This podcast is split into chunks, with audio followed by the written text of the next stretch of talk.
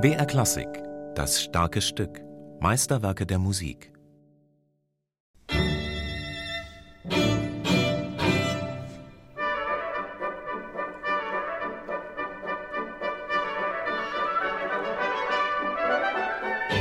Es ist ein sehr virtuoses Stück. Es ist teilweise sehr unkonventionell. Schon der erste Griff ist wahnsinnig groß.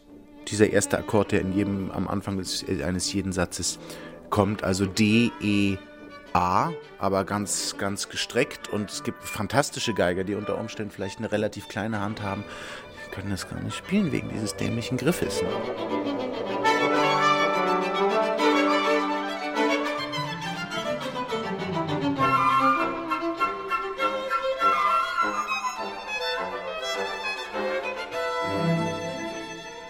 Stravinsky hat gesagt, es ist ein Stück, das nach Geige stinken soll. Das heißt, es hat ganz viele Effekte und Affekte, die er übertreibt. Also teilweise etwas dümmliche Sachen drin, die man dann wirklich mit, mit sehr viel Sarkasmus spielen muss, um die Doppelbödigkeit rauszubringen. Es ist auch einfach da, um zu zeigen, was für Finger man hat und was für einen Bogen man hat. Kolja Blacher und ein Konzert in Form einer Karikatur – komponiert in Südfrankreich von einem Russen für einen polnischen Musiker. Concerto in Re oder Igor Strawinski macht sich lustig mit einem Violinkonzert in D-Dur über ein Violinkonzert in D-Dur. Ja, wer trommelt denn da? Das ist der kleine Modernski, hatte Arnold Schönberg ihm bereits einige Jahre zuvor satirisch in Töne gesetzt. Hat sich ein Bubikopf schneiden lassen, sieht ganz gut aus, wie echt falsches Haar, ganz der Papa Bach. Strawinski fühlte sich verkannt. Er spielte in seiner Musik gekonnt mit dem Reiz des scheinbar Vertrauten, um es ironisch zu durchbrechen. Überraschend wie unberechenbar. Vielleicht irritierte, dass er seine Absichten hinter stets wechselnden Masken zu verbergen schien. Doch sah er sich selbst als ernsthaften Musiker, der sehr ernsthaft an seinen Werken arbeitete. Strawinski sagte einmal zu einem Besucher: Die ersten Gedanken sind sehr wichtig. Sie kommen von Gott. Und wenn ich nach Arbeit, Arbeit und nochmals Arbeit zu ihnen zurückkehre, dann weiß ich, sie sind gut.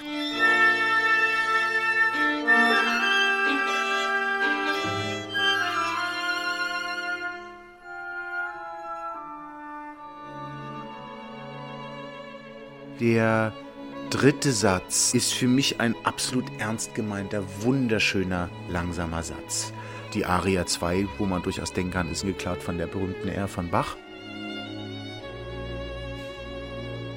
An welchen Bach denkt man? Denkt man an den sozusagen stilgetreuen Bach, so wie man das heute nach Harnoncourt macht?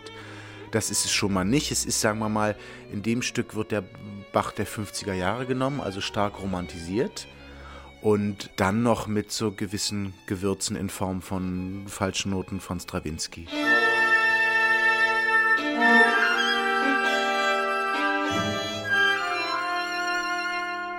Einige Jahre nach der Karikatur eines Violinkonzerts polemisierte ein gewisser Theodor W. Adorno dialektisch und spielte Strawinski gegen Schönberg aus.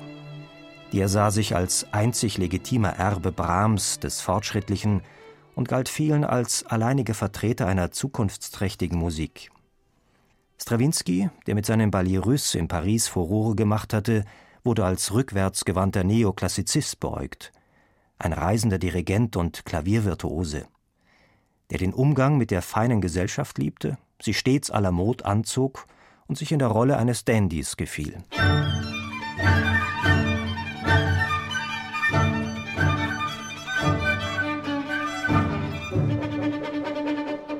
Musikalisch schlüpfte Strawinski in wechselnde Stilkleider, Glasunow und Pergolesi und Karl Maria von Weber. Zur Komposition des Violinkonzerts musste Strawinski fast gedrängt werden. Von klassischen Vorbildern ließ er sich nicht leiten.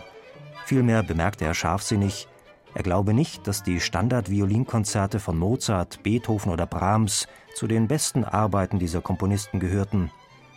Das Violinkonzert von Schönberg, streng zwölftönig komponiert, bewunderte Strawinski hingegen. Es sei eben die Ausnahme von der erwähnten Regel. Das ist viel mehr russische Folklore im letzten Satz und das ist Jazz, Swing, Jazz. Bach ist halt okay, das Duett als äh, Doppelkonzert, aber vom Material her. Dieser Teil, wo die Geige auf der G-Seite ist und mit der, mit der Fagottbegleitung, das ist einfach, das ist russische Volksmusik. Dann kommt kurz danach diese Akzentversetzung immer. Das ist Jazz. Und dann wird es auch noch mal kurz vor dem Duett zitiert er auch noch mal ein russisches Volksstraßen.